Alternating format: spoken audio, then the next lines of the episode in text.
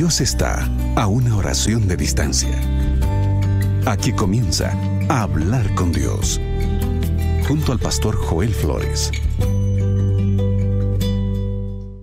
Y así amigos, estamos comenzando con hablar con Dios. La alegría de cada mañana de poder eh, saludarte, de poder compartir contigo estos 60 minutos eh, de oración, estos 60 minutos de aprendizaje, estos 60 minutos donde crecemos, donde nuestra vida espiritual crece al aprender de la palabra de Dios. Hoy tenemos una temática muy especial que en unos minutos nada más ya estarás eh, conociendo. ¿Y cómo estás tú? ¿Cómo estás comenzando este día? ¿Cómo estás comenzando esta jornada? Gracias a Dios por esta nueva oportunidad que nos regalas. Deseamos puedas encontrarte muy, pero muy bien. Mi nombre es María Belén y ya quiero saludar a quien está conmigo. Aileen Justiniano, buen día. Buen día, María Belén. Qué gusto poder saludarte y saludar a nuestros amigos. Qué bueno es iniciar un nuevo día juntos. ¿No es así en este este espacio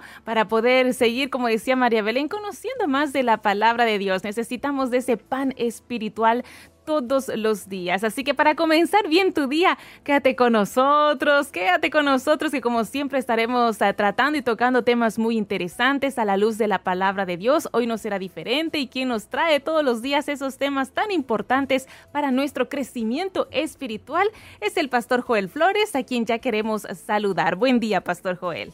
Un buen día, buen día a todos nuestros amigos que están en sintonía de nuestro programa. Qué bueno es estar juntos un día más, como siempre, con gratitud y gratitud a Dios por permitirnos no solamente tener la vida, sino las oportunidades lindas para poder avanzar, crecer, conocer más de su amor y día a día fortalecernos en las promesas que tiene para nuestra vida. Nuestro cariño para ti, gracias por estar en sintonía del programa a través de la radio, a través de la TV o a través de las redes sociales. Gracias y bienvenido. Está comenzando un nuevo programa de Hablar con Dios. Sí, es una alegría, como te decíamos, eh, comenzar este programa contigo e invitarte también para que tú puedas interactuar con nosotros. Tú puedes escribirnos un WhatsApp o puedes eh, dejarnos un audio también en el número de WhatsApp de Radio Nuevo Tiempo, que es el más 5512 98 15 129. Voy a repetirlo para que tú lo puedas anotar o para que lo puedas guardar en tus contactos de WhatsApp, más 5 512 98 15 129. Estamos también transmitiendo este programa a través de las plataformas digitales, eh, tanto en el Facebook como en el YouTube, donde tú nos puedes encontrar como Radio Nuevo Tiempo Oficial. Y te invito para que nos puedas seguir en las redes sociales, para que allí puedas ir recibiendo la información cada día. Ya, ya, ya te anticipamos el programa y tú ya puedes invitar también a aquellos amigos, aquellos conocidos, aquella familia para que junto contigo pueda o visualizar o escuchar hablar con Dios. Muy bien, Aileen, vamos a descubrir entonces, a contarle a nuestros amigos cuál es el tema elegido para hoy cada día con un tema interesante, importante aquí en la mesa de hablar con Dios. Hoy vamos a hablar sobre el santuario. Sí, has escuchado hablar sobre eh, el santuario. Cuando vamos a la Biblia, especialmente al Antiguo Testamento, vemos en el libro de Éxodo, el capítulo 25, el versículo 8, vemos que Dios le pide a Moisés que construya un santuario.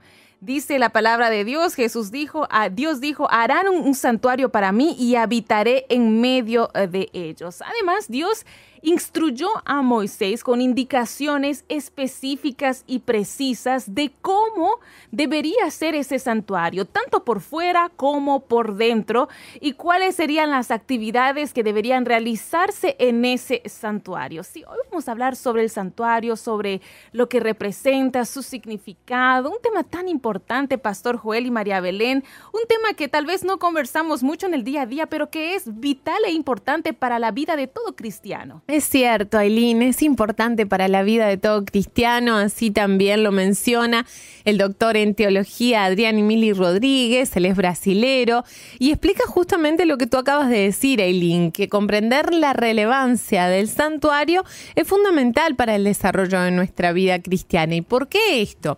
Porque el tema del santuario, que se presenta al comienzo del Antiguo Testamento, también es avalado, es, es evaluado en el Nuevo Testamento. Entonces, lo que tú lees en la Biblia, en el Antiguo Testamento, tú también lo vas a encontrar en el Nuevo Testamento. Especialmente hay un libro dedicado para hablar acerca del papel de nuestro, de nuestro Salvador en lo que es el santuario celestial, que es Hebreos, un precioso libro de la Biblia, específicamente en este libro que describe el santuario justamente como el lugar donde Cristo intercede por nuestra salvación. Y aparte, el santuario terrenal es el reflejo del santuario celestial.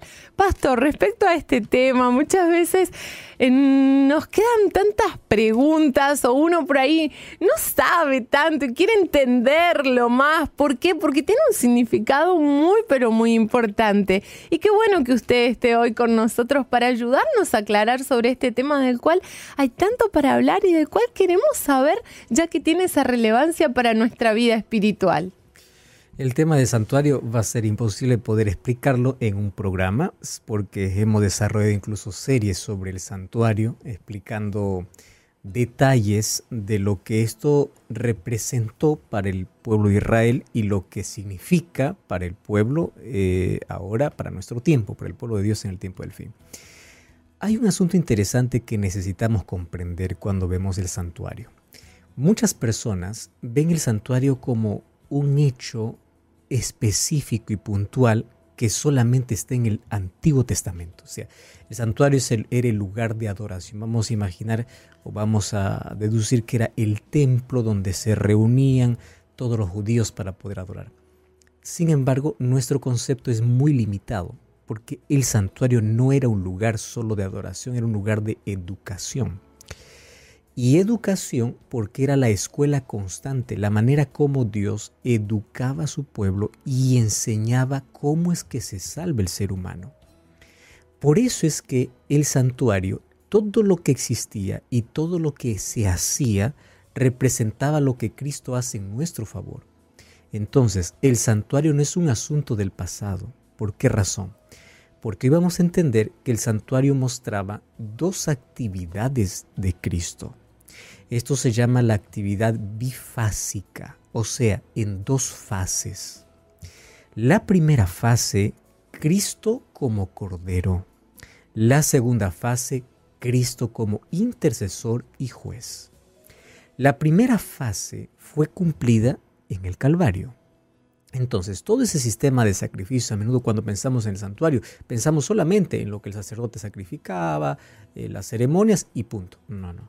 Eso era una parte del santuario. La otra parte es la que hoy estamos viviendo, porque recordemos que era la manera como Dios enseñaba a su pueblo, la manera como salva al hombre, con un sacrificio realizado y con una intercesión constante. Entonces, ¿qué sucedió cuando Jesús resucitó? Él fue al cielo, también fue al cielo, pero ¿a dónde? Y la Biblia me enseña que en el cielo hay un santuario, el santuario real está en el cielo. Lo que se hizo en la tierra era apenas una miniatura pálida de lo que en el cielo existe. Entonces, cuando Jesús fue al cielo, dice Hebreos capítulo 8 y capítulo 9, que entró al santuario. ¿Mas para qué? ¿Para qué? Bueno, allí vamos a entender cuál es la obra que Jesús está realizando. Y aquí yo voy a, hacer un énfasis muy especial. Muchas personas se centran en lo que Jesús hizo y no en lo que Jesús hace. Porque algunos piensan que la obra de Jesús fue la cruz. No, eso fue parte de un plan mayor. Lo que se hizo en el Calvario tiene solamente efectividad si hoy se aplica en el santuario. Entonces, nuestros ojos deben ir del Calvario al santuario, del pasado al presente. En el Calvario Jesús murió por todos, pero es en el santuario quien se decide la salvación de todo aquel que en él cree. Por eso es que porque de tal manera amó Dios al mundo, que ha dado a su Hijo unigénito, pero no todo el mundo se salva. La salvación viene de lo, de lo global a lo personal. Cristo dio su vida por todos, pero todo aquel que cree tiene vida eterna. Entonces, ¿cómo se decide? ¿Cómo se define? Para eso es importante entender la obra de Cristo en el santuario. Y hoy, claro, vamos a tocar apenas una pincelada general. Más esto ya hemos tocado incluso en otros programas en la radio, la televisión Nuevo Tiempo, hablando sobre el tema del santuario, más de 15 programas específicamente tocando detalles sobre el santuario. ¿Por qué? Cada rito, cada ceremonia, cada fiesta, cada cosa que se realizaba dentro y fuera del santuario, apuntaba lo que Cristo hizo y hace en nuestro favor. Entonces, para que tengas idea, el santuario es un lugar hoy no solamente de adoración en el cielo, porque los ángeles donde adoran a, Dios en el cielo, en el santuario, mas también es un lugar de juicio y de determinación de cada caso del ser humano. O sea, mi nombre y tu nombre tiene que pasar por un registro. Y ese registro, ¿dónde está? En el santuario. Y para poder conocer mejor este tema, necesitamos ver un poquito qué sucedía en el terrenal, porque era la manera didáctica como Dios enseñaba lo que iba a ocurrir en el celestial. De eso hablaremos un poquito de aquí en nuestro programa de hablar con Dios. Yo estoy así, con los ojos bien abiertos. María Belena también, yo la veía bien atenta.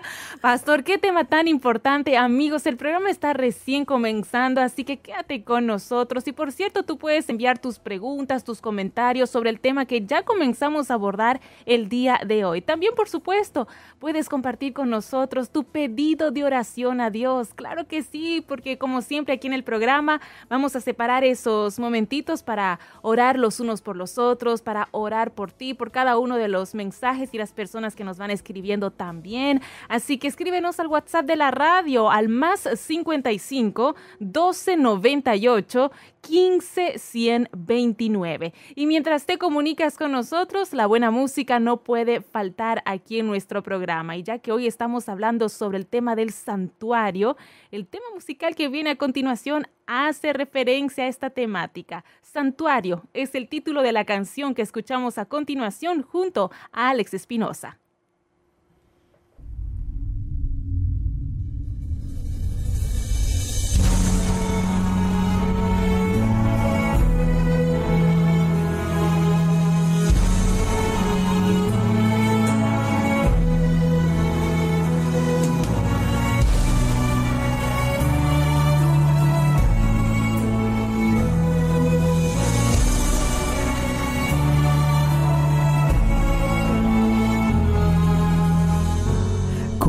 ¿Cuántas veces pensé que no podría llegar? ¿Cuántas veces me hablaste de un plan? Me dijiste voy pues a prepararles lugar. Entendí una preciosa verdad que presentas tu vida perfecta allí, que intercedes por mí y puedo descansar, pues tú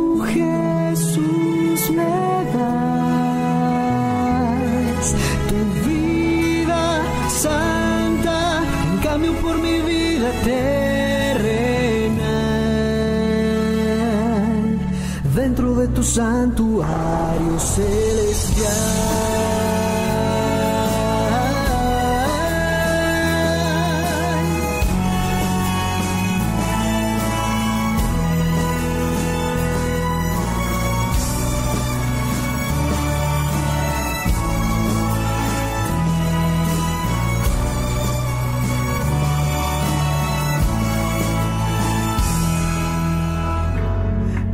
¿Cuántas veces oí que existe un santo lugar al que voy con mi ofrenda de paz?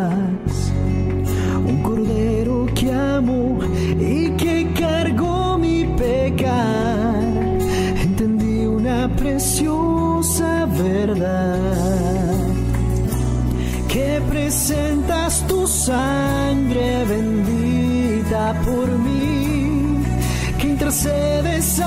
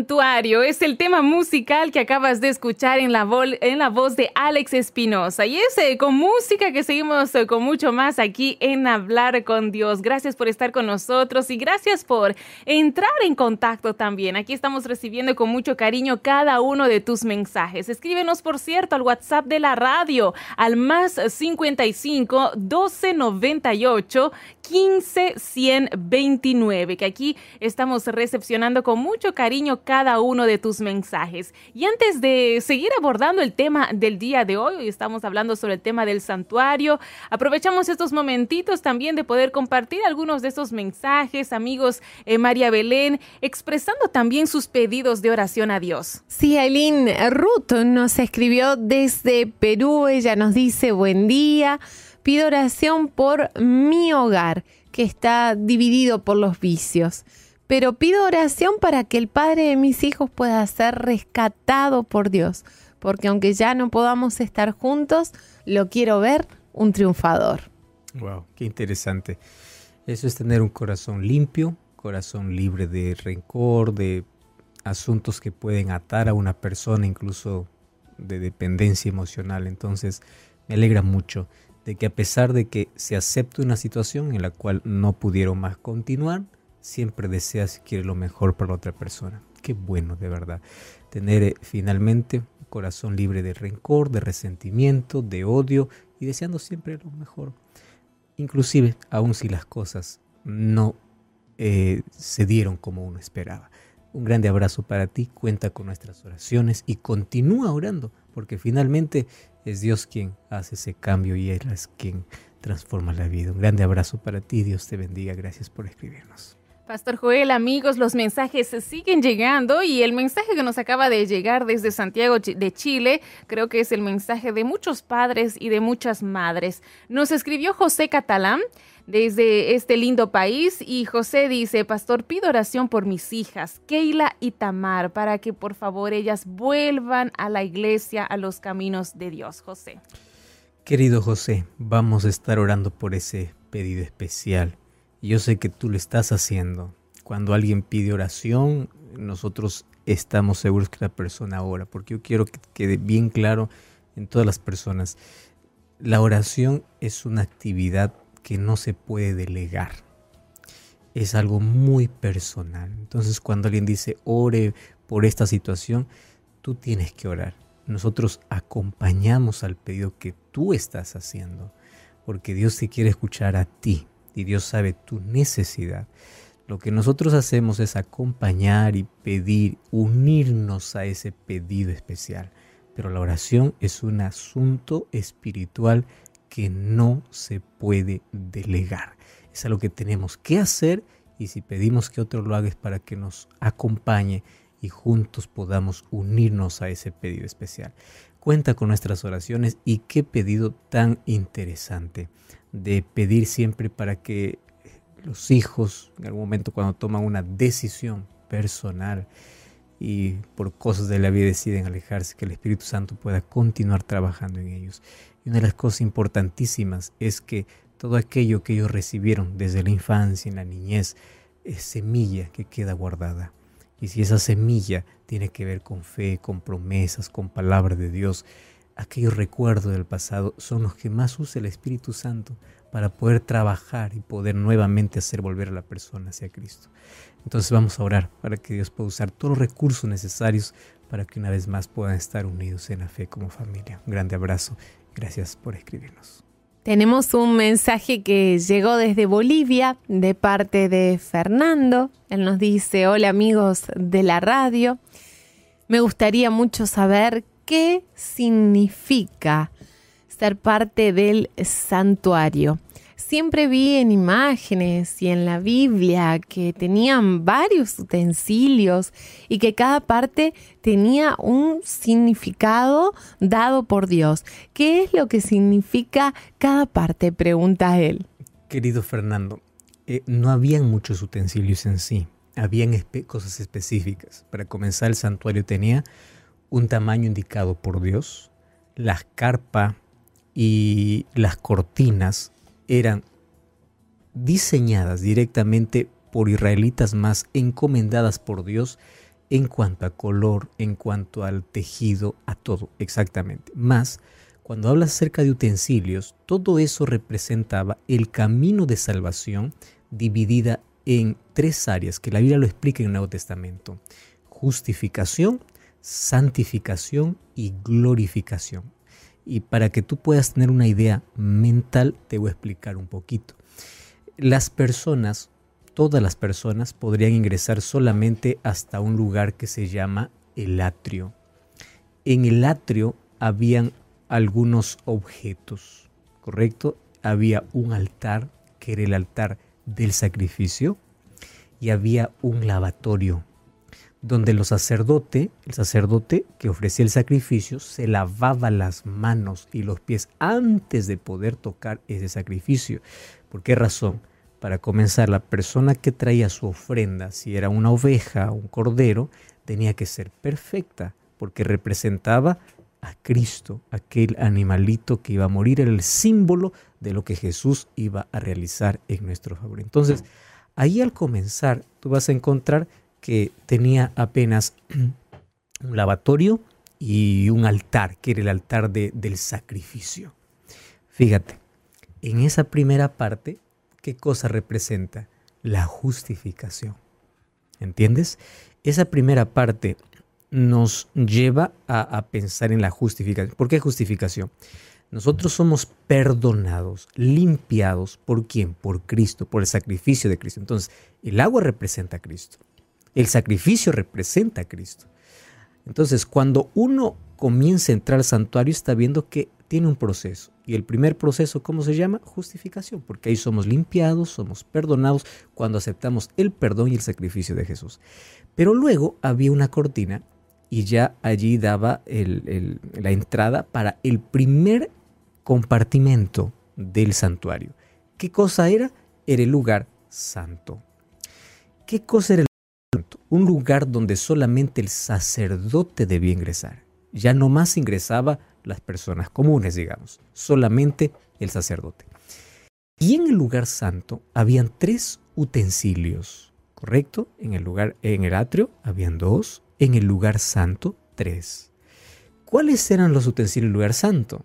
Pues en el lugar santo había una mesa con 12 panes de proposición, había un candelabro que siempre estaba prendido, siempre había que cambiar el aceite porque el santuario no tenía ventanas, y había otro altar pequeño de incienso. ¿Te das cuenta? No son muchas cosas. Pero ¿qué cosa indicaba? El camino del cristiano comienza con la justificación, pero avanza la santificación. Ese pan representa el alimento espiritual que todo cristiano debe tener. Ese alimento es la palabra de Dios, finalmente el pan de vida es Cristo. Esa luz representaba a Cristo como la luz del mundo, como el Espíritu Santo iluminando la vida. Y ese altar de incienso representaba las oraciones. Entonces, ¿cómo yo, después de ser perdonado, justificado por Cristo allá en el atrio, puedo entrar al santuario? Paso de la justificación a la santificación. ¿Cómo yo puedo llevar una vida de santificación? Pues a través del estudio de la Biblia, a través de la oración, siendo guiado por el Espíritu Santo. O sea, todo eso no solamente apuntaba a Cristo, sino también a lo que el ser humano tendría que recorrer hasta llegar al punto final. Entonces tenemos justificación, santificación y finalmente tenemos el último compartimento, el segundo, que es el lugar santísimo. Al lugar santísimo ya no ingresaba el sacerdote, sino solamente el sumo sacerdote, una vez por año. ¿Para qué lo hacía? Para purificar. ¿Qué significa purificar? Limpiar el santuario. Esto era un acto simbólico.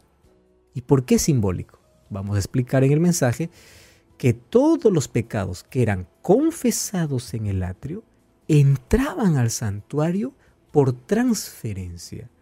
¿Cómo se transfería? A través de la sangre del cordero que moría. Entonces mi pecado entraba al santuario. Yo era perdonado, pero mi pecado quedaba registrado. ¿Entiendes? Entonces, una vez al año, todos esos pecados registrados tenían que ser eliminados. Eso se llamaba la purificación del santuario. Pero además era un día de juicio. Y todo eso era un símbolo de lo que Jesús iba a hacer. Entonces, para no perder la lógica, vamos a continuar el camino. En el atrio yo recibo la justificación. Dios me perdona, Dios me limpia, para luego caminar en santificación. Tengo los panes de la proposición, el candelabro de oro, el altar de incienso que representa oración de los santos, el pan de vida, el Espíritu Santo. Pero en el lugar santísimo, ah, ¿qué cosa está allí? Ahí está el arca del pacto. ¿Y qué cosa está allí? La ley de Dios. ¿Y dónde venía la presencia directa de Dios, a lo cual lo llamaban la Shekinah, la gloria de Dios? Era el lugar santísimo. Y el lugar santísimo está la gloria de Dios. ¿Qué cosa representa para la experiencia cristiana? La glorificación, cuando veremos cara a cara a Dios. Pero te das cuenta, ¿dónde está su ley? No está al comenzar. Está justamente en la presencia de Dios porque la ley de Dios es la base del gobierno de Dios. Ahí está mostrado el amor y la justicia de Dios. ¿Sabes por qué Satanás intenta siempre o lucha por desaparecer la ley de Dios? Porque la base del gobierno de Dios. Y dentro del santuario, ¿dónde estaba? No estaba ni en el atrio ni en el lugar santo. ¿Dónde estaba? En el lugar santísimo, donde justamente descendía la presencia de Dios.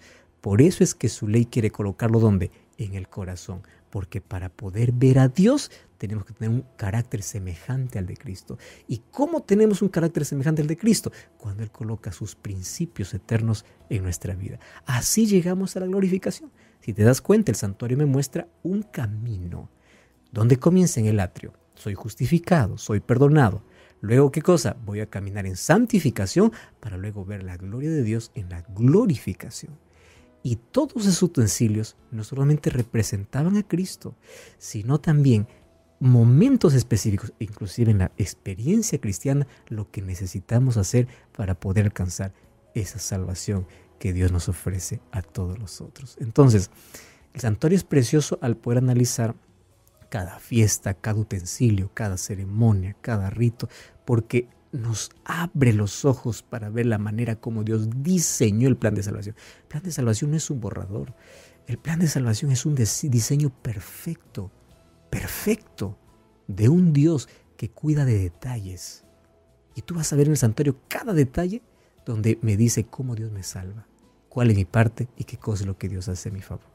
Yo te voy a ofrecer un material que te va a ayudar a comprender mucho mejor ese tema. Se llama Santuario, el Camino de Dios. Este DVD tuve el privilegio de poder grabar en Israel. Viajamos hasta allá para poder grabar tres selecciones. Aquí en este DVD, inclusive grabamos dentro de un santuario, una réplica del santuario que se levantó en el desierto de Timnat, que tiene las mismas medidas que el santuario que Moisés levantó. Entonces, entramos hasta el santuario y ahí explicamos parte por parte y todo lo que representa.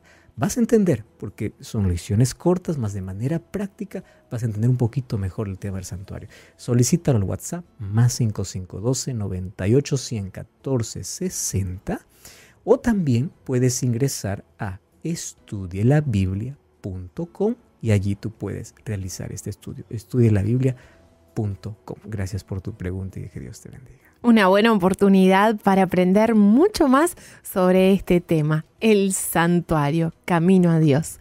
Y llegó el momento, amigos, antes de hacer una pausa en nuestro programa, de orar juntos. Oraremos por los pedidos eh, que tú enviaste vía WhatsApp, vía redes sociales y también te invitamos para que tú puedas acompañar en esta oración. El pastor Joel Flores será quien orará a continuación. Vamos a orar. Gracias Señor te damos por un nuevo día. Gracias por la oportunidad que tenemos de que a través de un medio de comunicación, de una red social, podamos unirnos en oración. Y hoy queremos colocar nuestra vida en tus manos junto a cada pedido que llegó a este programa. Tú conoces cada necesidad, cada lucha, cada problema que todos los seres humanos a veces lo hacemos en silencio, lo sentimos en silencio, nadie más puede conocer. Mas tú siempre estás a nuestro lado para guiarnos, fortalecernos, inclusive colocas personas en nuestro camino para levantarnos, para aliviarnos y allí vemos tu brazo poderoso. Hoy colocamos nuestra vida en ti. Y hoy pedimos que si es tu voluntad puedas hacer ese milagro que tanto anhelamos, de darnos salud, de ayudarnos, de fortalecernos, de aliviar nuestras cargas. Mas queremos tener la seguridad de que estamos en ti. Que hoy puedas guiarnos y que podamos descubrir día a día la bendición que tenemos de poder confiar en cada promesa que tú nos haces. Entregamos nuestro corazón a ti, en el nombre de Jesús. Amén.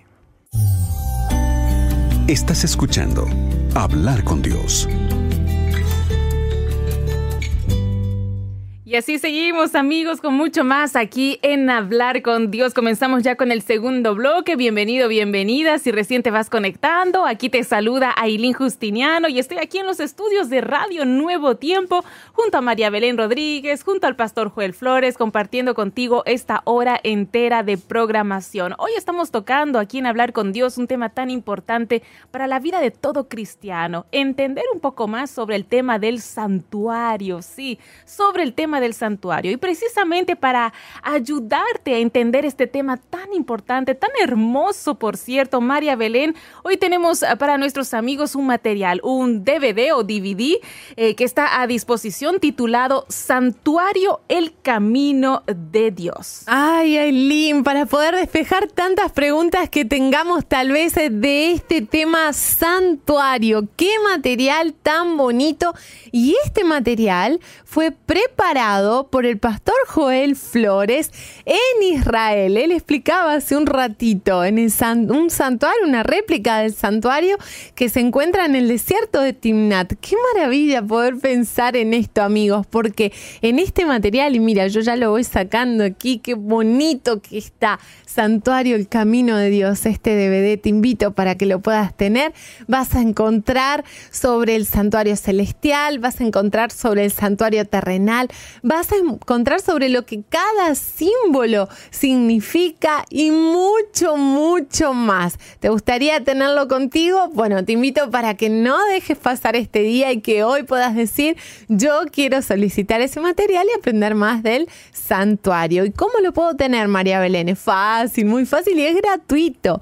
Tú puedes escribir un mensaje al más 5512 9810 1460. Repito, más 5 5512 98 100 14 60 y también puedes ingresar al sitio web estudielabiblia.com y el pastor Joel Flores aquí también te va a ayudar a entender sobre el santuario. Pastor Joel, sigamos hablando de este tema tan pero tan importante. ¿Qué representa el santuario? Salmos capítulo 73. Abre tu Biblia si lo tienes y si no, acompáñame. Yo quiero analizar contigo un salmo que no lo escribió David, sino lo escribió Asaf. Y Asaf expresa un sentimiento que todos los seres humanos lo hemos tenido, aun cuando no lo hayamos expresado. Versículo 1 dice así, ciertamente Dios es bueno para con Israel, para con los limpios de corazón. Pero en cuanto a mí, casi se deslizaron mis pies y por poco resbalaron mis pasos. ¿Por qué?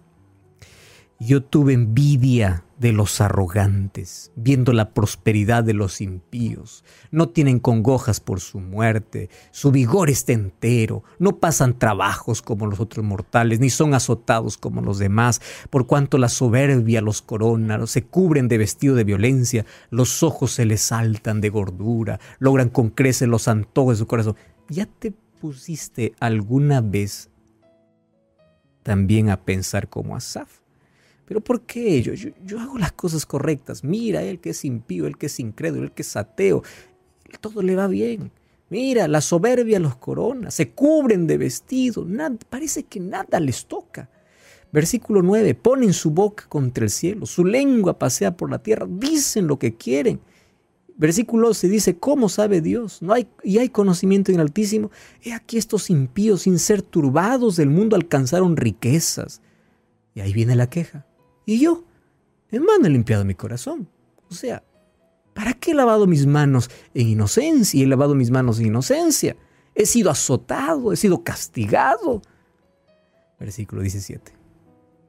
Hasta que entré en el santuario de Dios. Y allí comprendí el fin de ellos. Vamos al versículo 21. Se llenó de amargura mi alma y mi corazón sentía punzadas. Era tan torpe yo que no entendiera como una bestia delante de ti. Con todo yo siempre estuve contigo, me tomaste de la mano, me has guiado según tu consejo. ¿A quién tengo yo en los cielos sino a ti? Y fuera de ti nada deseo en la tierra. Versículo 28.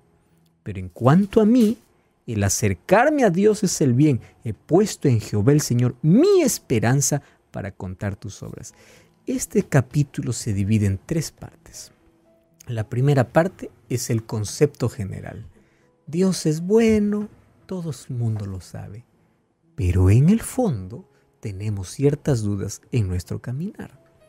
¿Por qué a mí esto? ¿Por qué a él no? ¿Por qué? Y uno comienza a reclamar, a ver tanta injusticia. Parece que el mal está ganando, parece que el injusto progresa y, y aquel que es obediente, justo, parece que es castigado.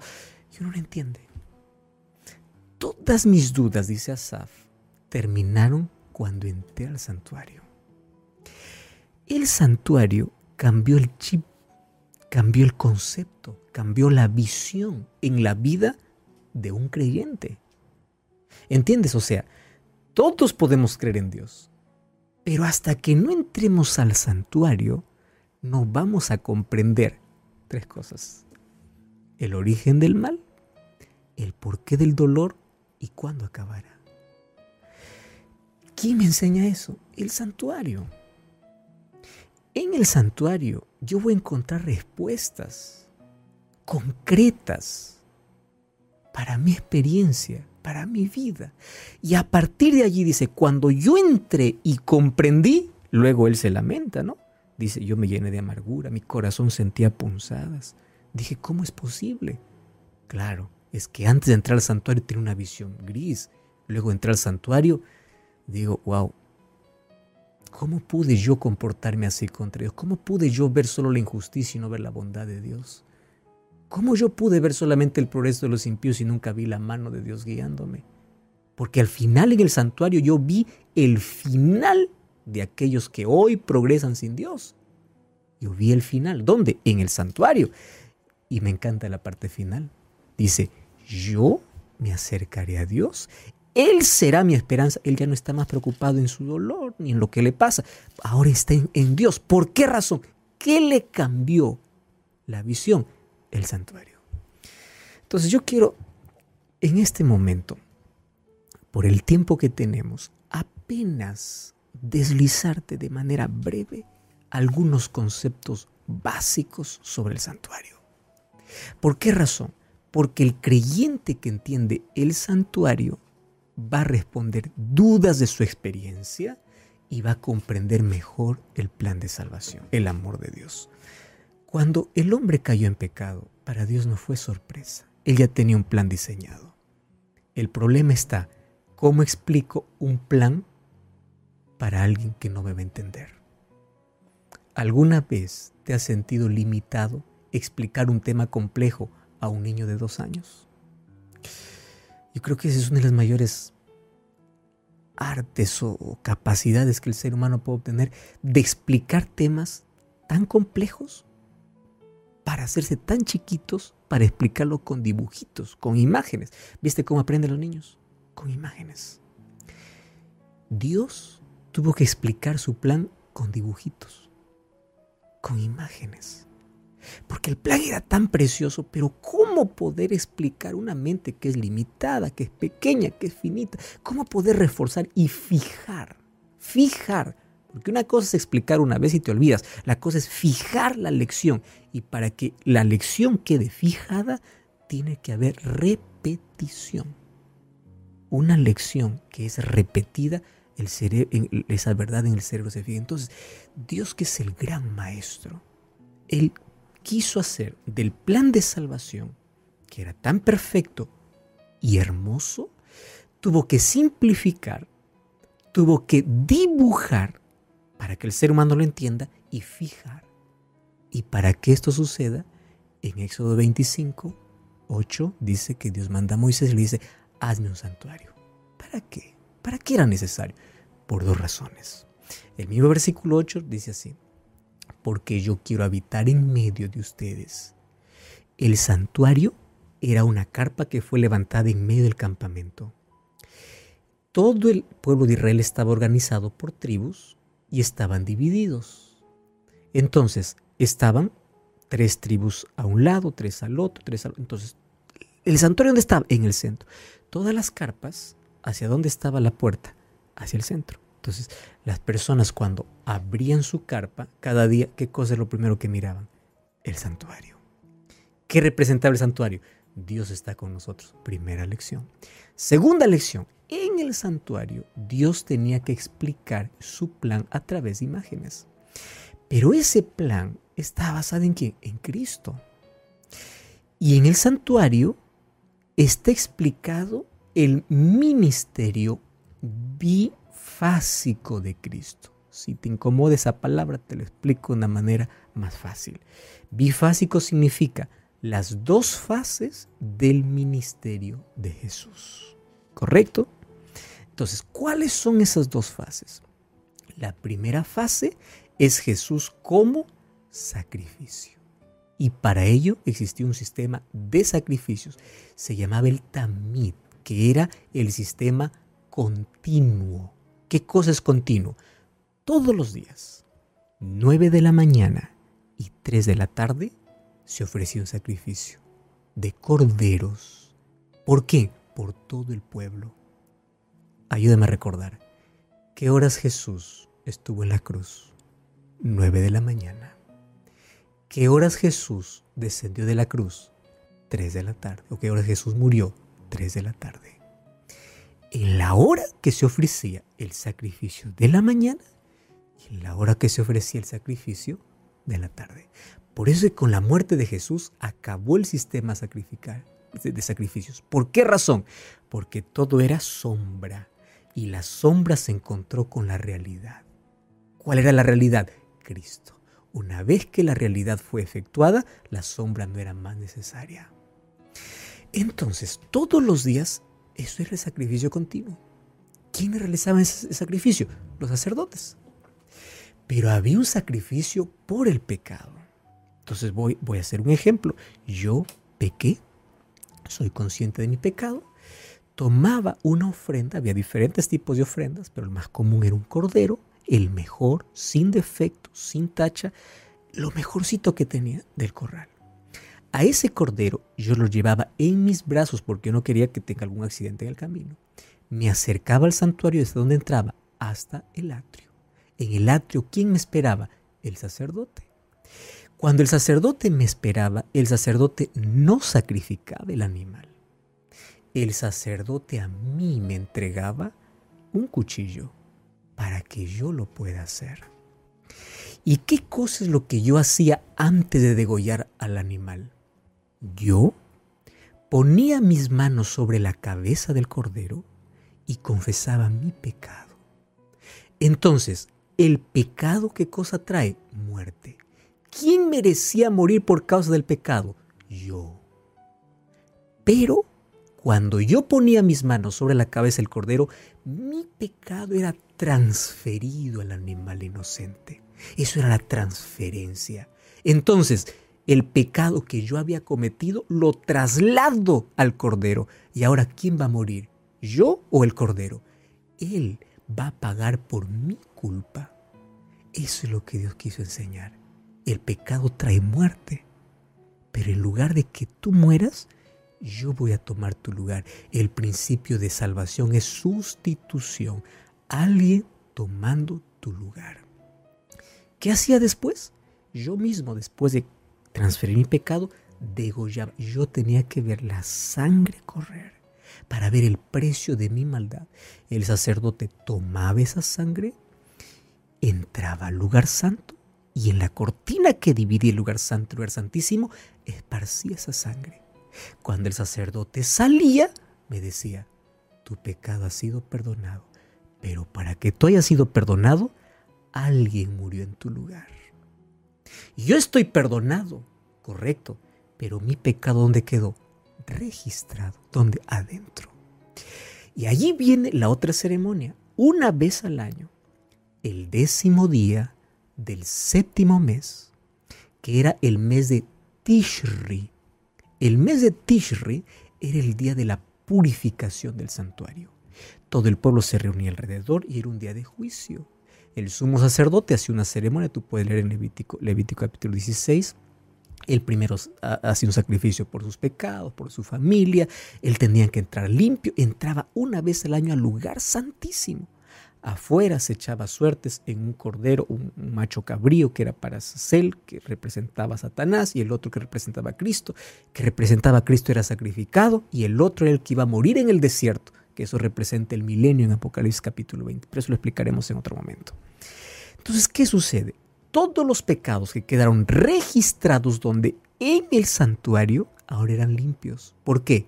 Porque es como si alguien hubiese acumulado la basura en un lugar y ahora tienes la función de sacar la basura y colocarla en el basurero. Ese basurero, ¿quién era?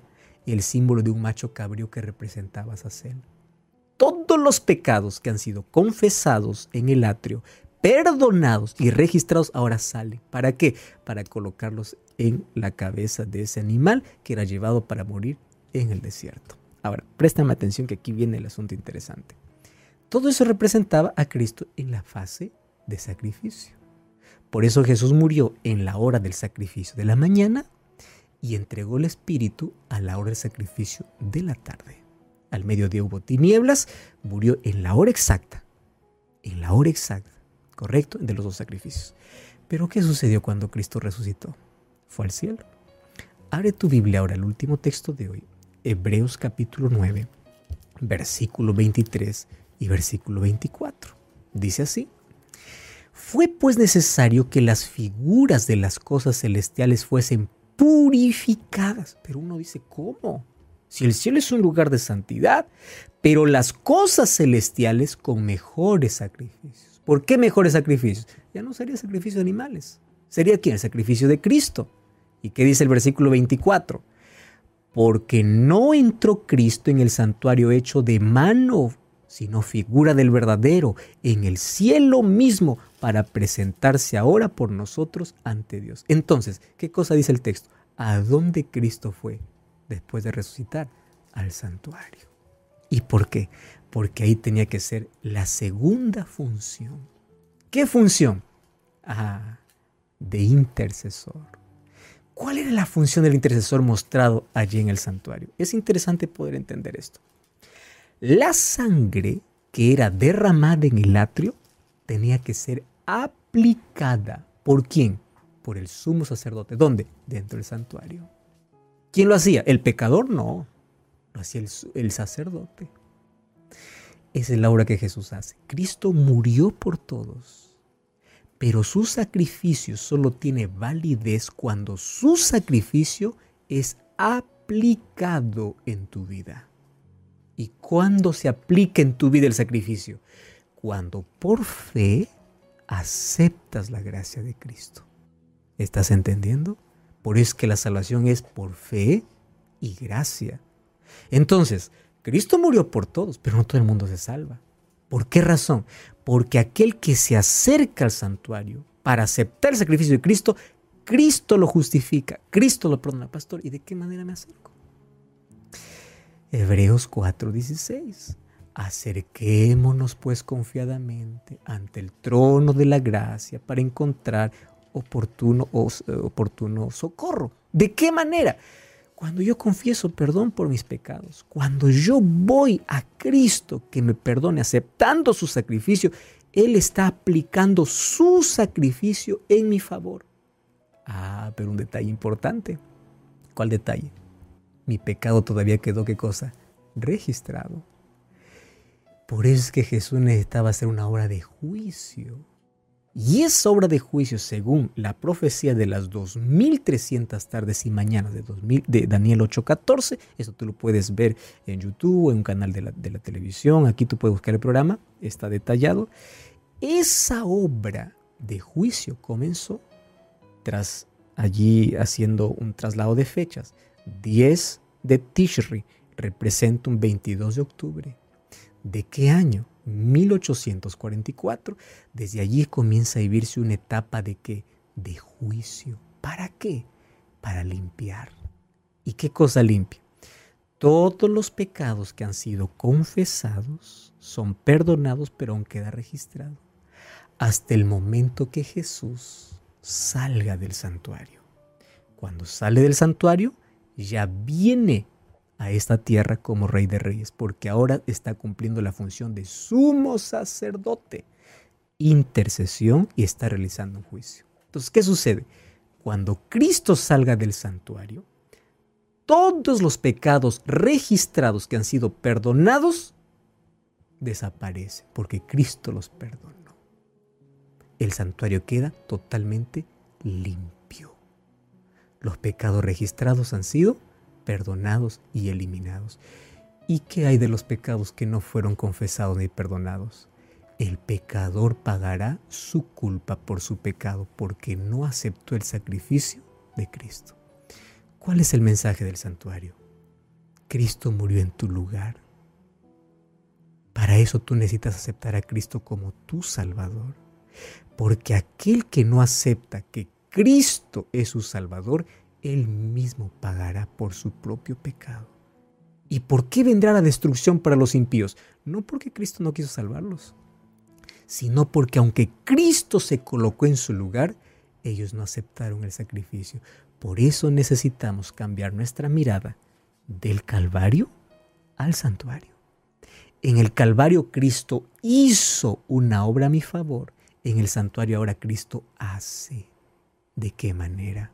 Cuando me acerco a su presencia, confieso mis pecados, lo acepto como mi Salvador, Él me va a guiar del atrio al lugar santo. ¿Recuerdas es el lugar santo? El camino de obediencia, de santificación, para luego trasladarme al lugar de glorificación que ocurrirá cuando Él venga. Por eso la salvación es un proceso que comienza en el atrio cuando soy perdonado y justificado por Cristo, mas no me quedo en el atrio.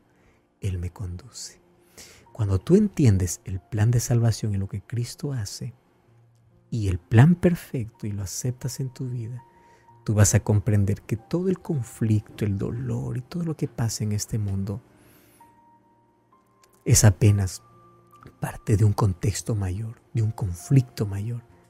Mas ahí tú puedes ver la bondad de Dios, el cuidado de Dios, lo que Dios hizo y lo que Dios hace. Acepta el sacrificio de Cristo. Acepta a Cristo como tu Salvador. Y como dice Pablo, acércate hoy confiadamente ante el trono de la gracia. Él es tu único Salvador. No es María, no es un santo, no es un apóstol, es Cristo. Acéptalo. Oramos juntos. Gracias Señor por el perdón que nos das, por el plan de salvación que nos revelas. Gracias por lo que hiciste y por lo que haces. Te aceptamos como nuestro Salvador personal en nuestra vida. A partir de hoy queremos caminar contigo. Acepta nuestra entrega en el nombre de Jesús. Amén.